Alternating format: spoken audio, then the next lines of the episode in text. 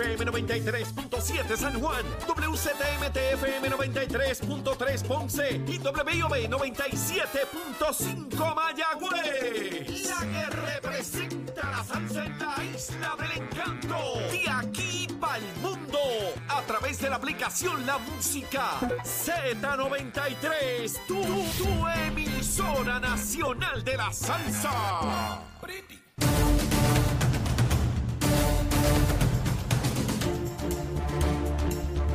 estamos aquí de regreso, comenzando nuestra segunda hora en Nación Z Nacional. Estaba diciéndole una barbar- barbaridad que los muchachos al senador William Villafañe, pero no lo puedo seguir diciendo así al aire, me botan de aquí. Mire, pero ya estamos ready para seguir quemando el cañaveral y venimos con titulares. Y Carla Cristina.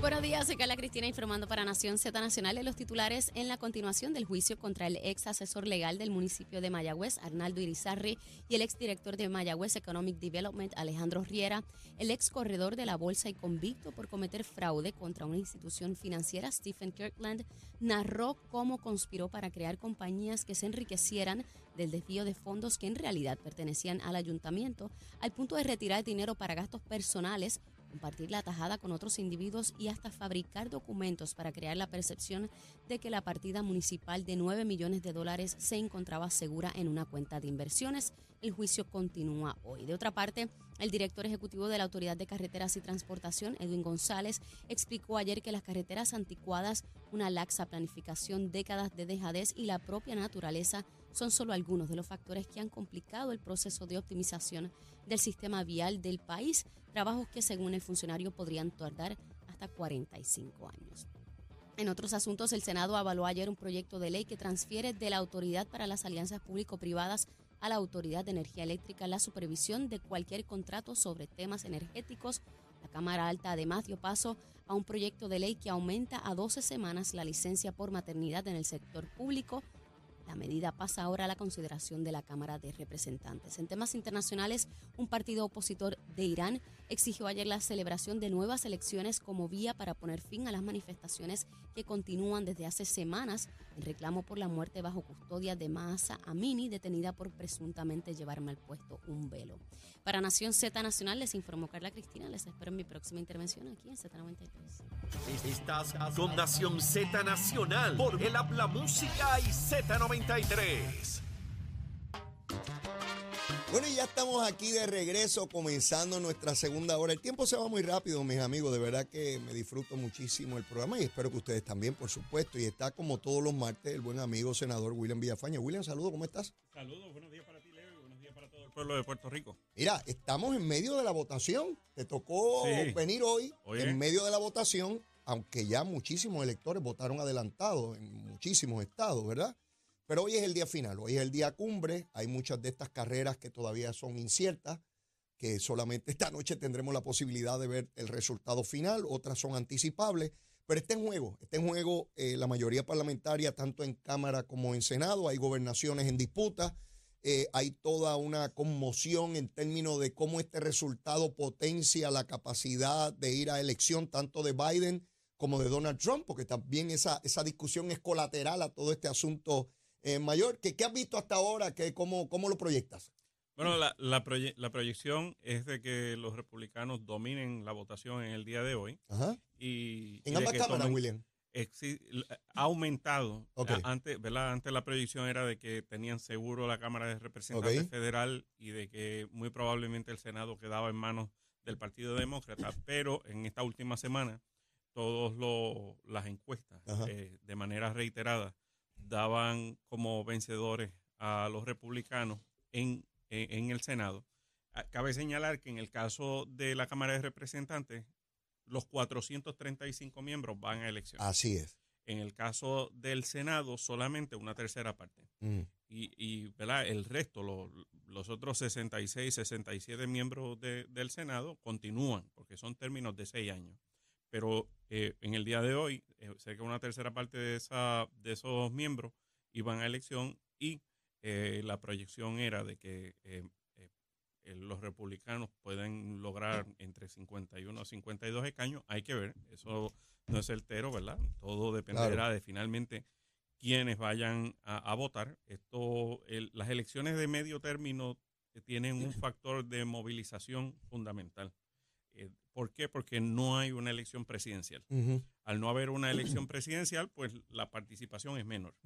y, eh, es como, ¿verdad? Como cuando nosotros tenemos quizás una elección acá eh, especial, donde pues va a elegirse quizás a un legislador, un alcalde, etcétera. Si no hay una elección para la gobernación, pues no hay tanta motivación. El ejemplo eh, que va muy a tono con lo que estás planteando es una primaria de un partido político donde no hay primaria a la gobernación y las primarias que hay son pequeñas en pueblos, lo cual levanta menos pasión que cuando hay una candidatura grande en juego. Y, entonces el, el, esfuerzo de movilización pues gana ¿verdad? mayor relevancia, mayor importancia. Y cuando hablamos de movilización es de sacar literalmente a buscar la gente a la casa y llevarla al colegio de votación. Así es. Ese, esa, ahorita hablaba, a tono con lo que planteaba Tatito, de que eh, estamos a destiempo de candidatura. Nunca se está a destiempo, porque para correr una candidatura, y esto lo sabes muy bien tú, que has corrido campañas a nivel estatal y has corrido tus propias campañas, tú tienes que montar una estructura electoral, política, económica para llevar tu mensaje y eso tú no lo haces en el último minuto radicando una candidatura. Eso conlleva meses y hasta años de preparación cuando es el caso de, la presidencia de los Estados Unidos o de un senador. Ah, es importante, hay gente que no sabe que cuando se elige un senador federal es por seis años.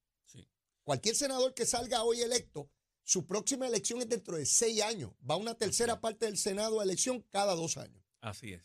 Y en el, y en el caso, ¿verdad? De, este qué moviliza ¿verdad? al elector en, este, eh, esta elección del día de hoy. Bueno, eh, a muchos los moviliza los temas. Se ha estado discutiendo el asunto de la inflación, el tema del aborto. Eh, hay temas y cada, cada bando busca darle prominencia a su, a su tema. Pero ciertamente la política gana mayor relevancia cuando son temas locales. Así que cada estado, cada distrito, para que tengan una idea, ¿verdad? Un distrito representativo viene siendo aproximadamente lo que son dos distritos senatoriales en Puerto Rico. Eh, dos distritos senatoriales, pues básicamente es lo que es un distrito representativo de, un congresista. Si Puerto Rico fuera Estado, tendríamos por, lo, menos cuatro. Por, por, eso. Y un congresista podría ser unir el distrito de Carolina y de San Juan. Sí, exacto. Y ahí hay un congresista. Y eso es un distrito. Y el distrito de Bayamón y Arecibo, ahí hay otro congresista. Así mismo. Y el de Ponce y Mayagüez. Para que tengamos una idea de cómo es la elección de, estos, de estos congresistas. Me, llama la atención una declaración que hace el senador por Carolina del Sur, Lindsey Graham, que es muy influyente en el Partido Republicano. Dijo, y sé que lo tengo que discutir porque estoy convencido que va a haber gente que lo va a desvirtuar aquí en Puerto Rico a tratar de confundir. Él dice que no quiere a Washington, D.C. ni a Puerto Rico Estado porque eso diluye el poder de ellos. Fíjate qué interesante, William. Esto no es porque seamos puertorriqueños, porque él lo está diciendo también de Washington, D.C. Y allí son americanos, son gringos. Este, él lo está diciendo porque él entiende que ambos territorios serían estados demócratas. Y dice, ¿Cómo vamos a estar admitiendo estados que tienen un potencial de ser demócrata y nos diluyen nuestro poder político republicano? Claro, eh, y para que la gente lo entienda de manera simple, si en un grupo de tres, ¿verdad? Uno participa, pues uno tiene una participación de un 33%. Ajá.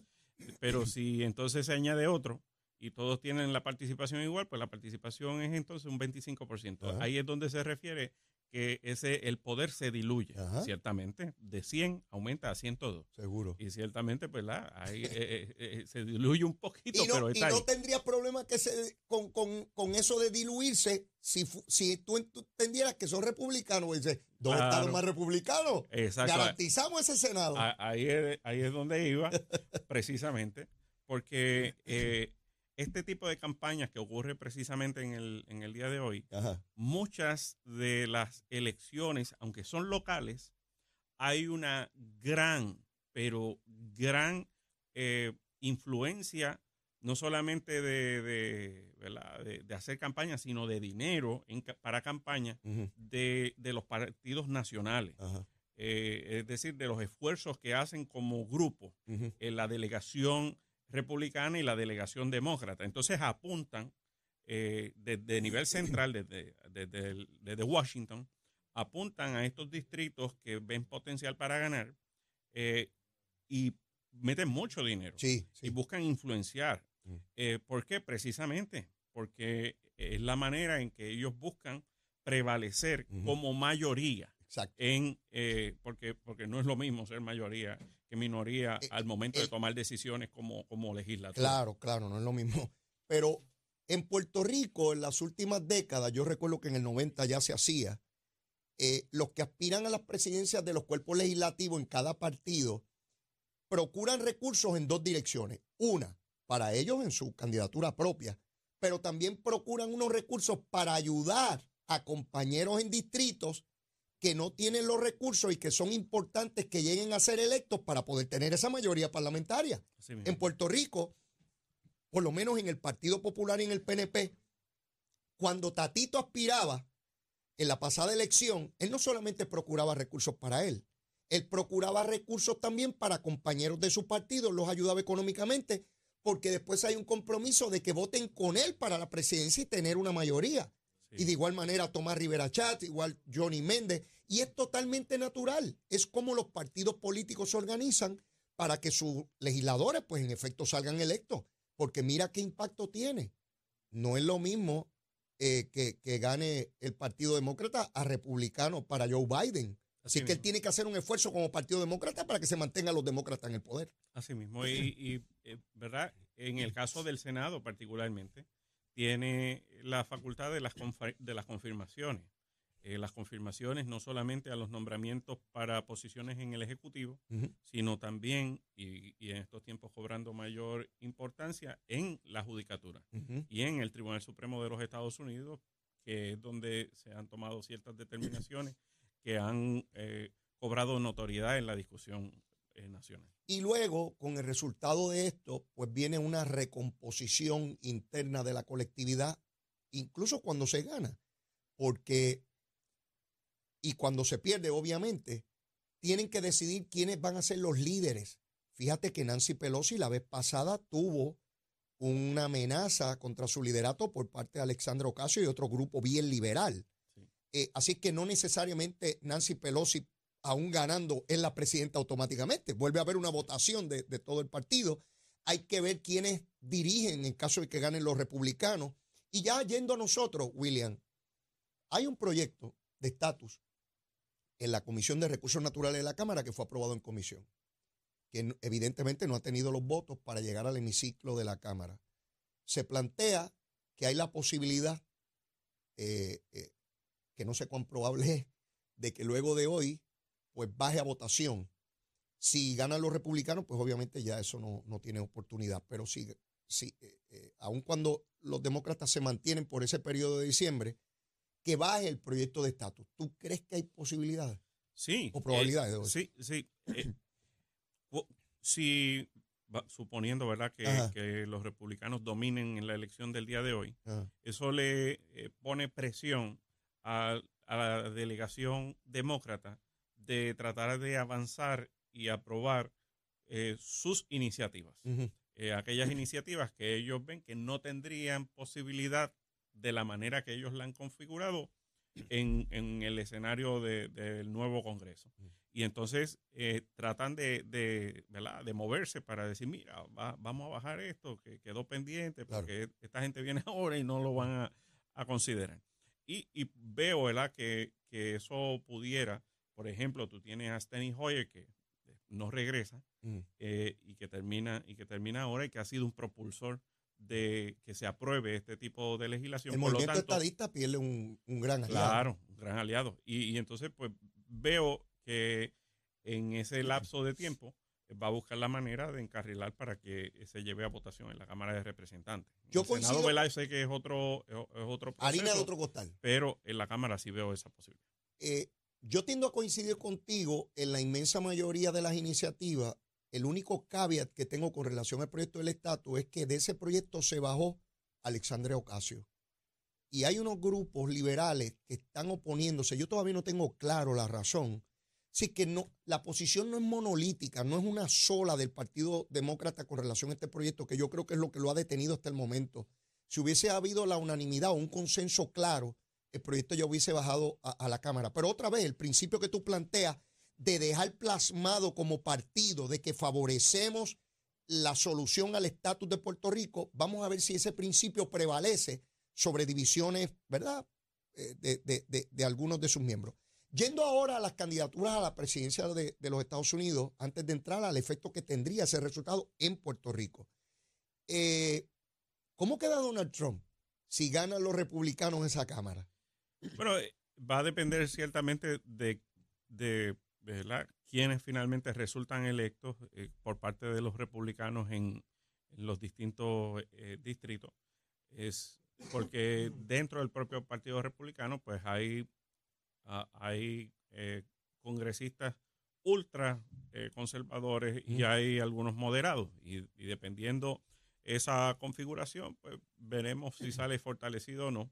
Además de que, ¿verdad? Eh, esto es cuestión de, spinning, ¿verdad? De cómo cada cual empuje una interpretación del resultado. del, resultado y ahí vemos que ciertamente eh, Donald Trump y sus seguidores mm. tienen una gran influencia en redes sociales, eh, en, la calle. de crear opinión pública. sí, y eso pues está ahí.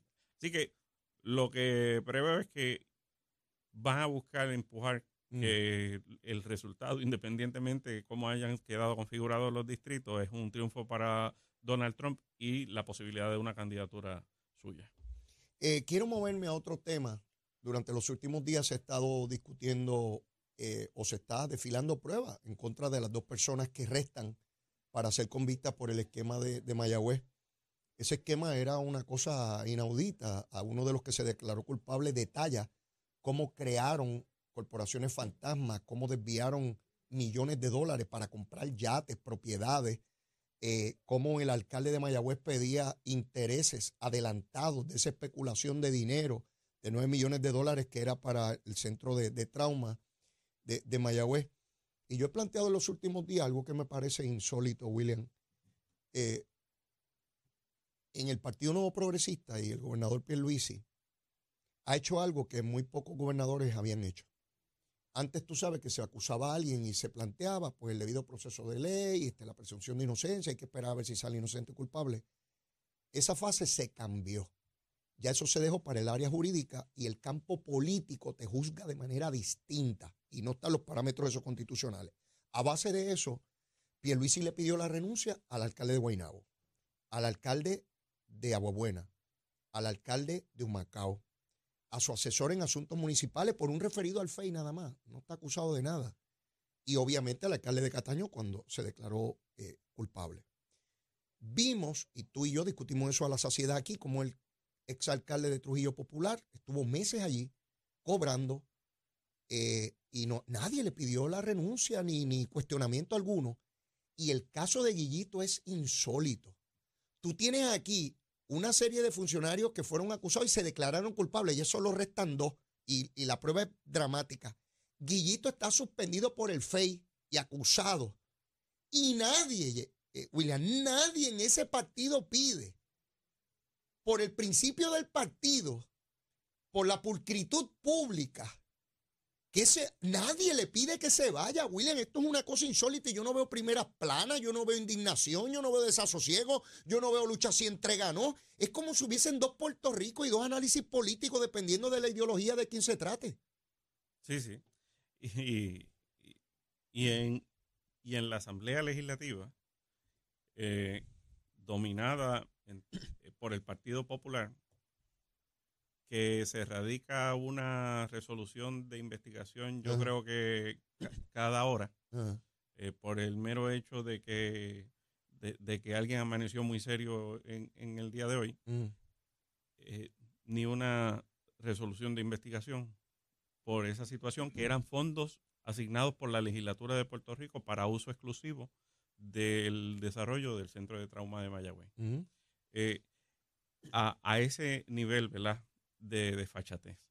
Me parece que eh, ha sido muy mal manejado no solamente por la administración municipal, eh, también por el liderato del Partido Popular y el liderato legislativo, que no entienden eh, que estuvo eh, fue mal, fue un despilfarro, malversación de fondos públicos, eh, que fue negligencia grasa, que, que, no responde para nada a los mejores intereses del pueblo puertorriqueño y que el pueblo demanda que se tome acción al respecto. O sea, esto no puede volver a suceder. O sea, tú no puedes tener eh, un municipio, organización o lo que sea, utilizando dinero asignado para un fin eh, tan loable como ese, utilizándolo para traqueteos, para corrupción, para hacer ricos a ciertas personas al margen de lo que es ese, ese propósito. Yo veo todos los candidatos a la gobernación y tengo algunos aquí, probablemente hayan seis o siete más.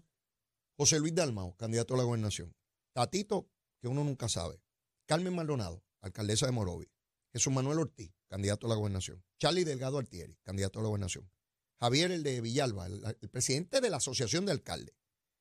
Zaragoza, también candidato a la gobernación. Nadie, ninguno, se atreve a expresarse ni remotamente sobre lo que ocurre en Mayagüez. Nadie se atreve a decirle a Guillito, mire señor, Usted tiene que salir de ahí. Usted avergüenza a nuestro partido. Usted avergüenza al Partido Popular. Usted avergüenza a la administración pública. Váyase de allí. Claro, ellos no tienen la facultad de, destituirlo. Pero un pronunciamiento y que aquí sectores de opinión pública, cuando se trata de un estadista, eso es una barbaridad. Se quiere caer Puerto Rico. Y entonces tú no ves. Yo, este es un discurso de hipocresía, de, de cero tolerancia a la corrupción. Eso es embuste. Eso es embuste. Eso es sectores dependiendo del partido que sea. Sí, y, lo peor es que no se trata tan de un elemento aislado. Lo mismo en Guayama, lo mismo en Trujillo Alto, lo mismo en Arecibo, y por ahí sigue. Es lo mismo, o sea, es, e, es, algo institucionalizado ya. Y habla muy mal del Partido Popular y, no me sorprende. Ahora, ¿verdad? Estaba viendo la cantidad de, de alegados delegados que hay en esa asamblea del Partido Popular y, me sorprende, me sorprende que, estemos hablando de cientos de personas. Cuando tú sumas alcaldes, legisladores, presidentes municipales, legisladores municipales, eh, los líderes de juventud, servidores públicos, mujeres, eh, eh, los comisionados electorales, los comisionados electorales alternos, los expresidentes de ese partido, llegas fácil, con nada más con eso. No estás considerando presidente de sectores o barrios. Solamente con esas personas se supone que llegue a los mil. Y entonces tú tienes una asamblea de entre 300 a 500 personas. Eso no es una asamblea, eso es un club exclusivo. yo estoy claro, yo estoy claro. De hecho, incluso con ese número, William, hay controversia porque Luis Vega dijo en el fin de semana que los delegados eran entre 250 a 300. El alcalde de Comerío dice ayer que son 500. Bueno, ¿en qué quedamos? ¿Son 250 o 500? Porque ese número a estas alturas no puede estar en debate. Pues eso tiene que estar certificado. O, si yo llego por ahí, leí todo día, digo, ya, pues yo también apúntame, que yo también voy a votar allí. Me parece, me parece que dependerá lo que vayas a votar. Porque vaya a votar. Si llego con José Luis Dalmau, pues me, me, certifica. Leí que se convirtió. Ponlo ahí, ponlo ahí, que vale. Eh, quiero ahorita ir a, este asunto de, de la asamblea, pero antes quiero evaluar contigo. Tatito Hernández dio por terminada la discusión sobre el proyecto de la marihuana. Ayer se intentó por parte del representante Orlando Aponte, que es muy errático en sus cosas. Bueno, tan errático es que le hizo unas imputaciones ahí barbáricas a, Gabriel Rodríguez Aguiló. Pero ayer se intentó revivir por la vía de la reconsideración la medida y Tatito dijo que no, que el tema estaba eh, eh, eliminado. ¿Tú crees que se trata de que estamos por culminar la sesión? ¿Crees que vuelva a revivir ese, tema el, ya el año entrante, la nueva sesión? ¿O por el cuatrenio ya quizás quedó atrás? Bueno, de que pueden traerlo nuevamente, lo pueden traer nuevamente y no dudo de que haya legisladores que tengan eso entre ceja y ceja. Pero lo que nosotros tenemos que preguntarnos es eso realmente hoy día un problema. Eh, y la respuesta es que no le yo verifiqué con el departamento de corrección. En el departamento de corrección no tiene una sola persona tras las rejas eh, por, ese, por ese tipo de razón. quiero, que, quiero dejar claro, por posesión de marihuana simple, ese, ese solo delito. No hay nadie. No acompañado con ahora eh, O sea, por eso. legislar por algo que no existe. Entonces, eh, eso, eso es, es- es- eh, tenemos que mirar, ¿verdad? La, la legislatura está para resolver problemas también y para prever problemas que tengamos más adelante, pero, pero no, no podemos estar eh, politiqueando con temas, eh, con- creando fantasmas que no tenemos. O sea, esto, esto no, no, no es productivo. Eh, y meramente porque le da 5 o 10 minutos a alguien De fama. en, de fama en, en- en un Radio, canal de televisión, estoy la no, mira, tenemos, aquí no se puede estar creando escándalos y controversia por, por, por capricho. Bastantes problemas hay que, que resolver de verdad. A mí me, me llamó la atención, no me sorprende, pero me llamó la atención que a estas alturas eh, hayan legisladores como Orlando Aponte que no entiendan el proceso parlamentario. Este muchacho es abogado y lleva casi dos años allí. ¿Cómo es posible que tú bajes un proyecto que tu propia delegación te baje en contra? Yo de verdad que no entiendo eso. Tú tienes que tener como legislador, como presidente de comisión, digo, excepto que surja algo excepcional, una información excepcional de último minuto, que esas cosas pueden ocurrir, pero no es lo ordinario, tú logras un consenso mínimo de aprobación, primero entre tu gente, en los que piensan como tú, y luego tratas de procurar votos de otras delegaciones. Pero tener una derrota tan dramática como la que tuvo ese proyecto es evidente de, de, de la negligencia y de la falta de conocimiento. Este es el mismo que citó a Ricardo Rosselló y ya Ricardo estaba montado en el avión cuando él dijo que no, que no, que no lo quería aquí. Y no es la primera vez, con las escoltas hizo lo mismo. Eh, pero me llamó la atención la manera en que Tatito despachó el asunto. Porque me da la impresión que Tatito ya se, esto es una apreciación mía, William. Yo creo que ya Tatito se desprendió del proceso legislativo y no está en las de buscar este aliado y empieza a darle golpes a su propia gente porque sus miras están en dorado. Cuando ya tú te desvinculas del cuerpo, tú no tienes que estar pasándole la mano a este compañero mío es un becerro, pero tengo que, ¿verdad? Porque este becerrito tiene votos y vota por mí. Los votos, William, hace el proceso. Y es un indicador que me lleva a pensar que en efecto eh, Tatito ya empezó a desvincularse de la legislatura. Sí, y, bueno, y también dentro de dentro de la delegación del Partido Popular en, en la Cámara, pues hay, hay bandos y, y está un bando eh, que eh, está con Jesús Manuel Ortiz y, y que estuvo con Jesús estuvo Manuel pa- seguro. para la presidencia y que tienen, ¿verdad? Tienen unas posiciones un tanto más eh, liberales, por Liberales. llamarla así, en, en estos aspectos que el bando de Tatito y ¿verdad? el grupo de Tatito, pues evidentemente es ma- mayoritario dentro de esa delegación. Son ya las 9 y 24, tenemos que ir una pausa. Luego de la misma, William Villafañe viene con su recomendación de almuerzo. A ver qué él recomienda cuando estamos en medio de las votaciones allá de medio término en los Estados Unidos. Llévatela, chamo.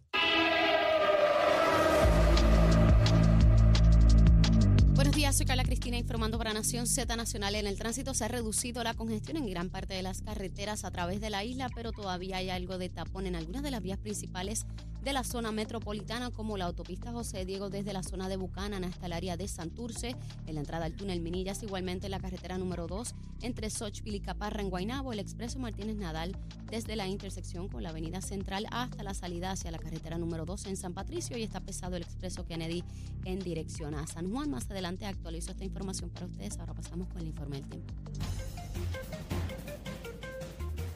El Servicio Nacional de Meteorología nos informa que para el día de hoy se espera que prevalezca un flujo de vientos del sur y una línea de humedad que traerá aguaceros dispersos para el este y la zona sur. En la tarde pudiéramos observar tornadas aisladas y en la zona norte del país las temperaturas máximas estarán hoy en los altos 80 grados en las costas y en los bajos 80 en las zonas más elevadas de la montaña y el interior.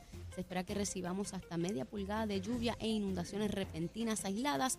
La humedad continúa elevada, provocando que el índice de calor alcance los 107 grados, sobre todo en la zona centro-norte de la isla. Más adelante les hablo sobre las condiciones marítimas para Nación Z Nacional. Les informó Carla Cristina. Les espero mi próxima intervención aquí en Z93. Hablándole claro al pueblo. Nación Z Nacional, soy Leo Díaz. Buenos días a todos. Leo Díaz en Nación Z Nacional por la Z.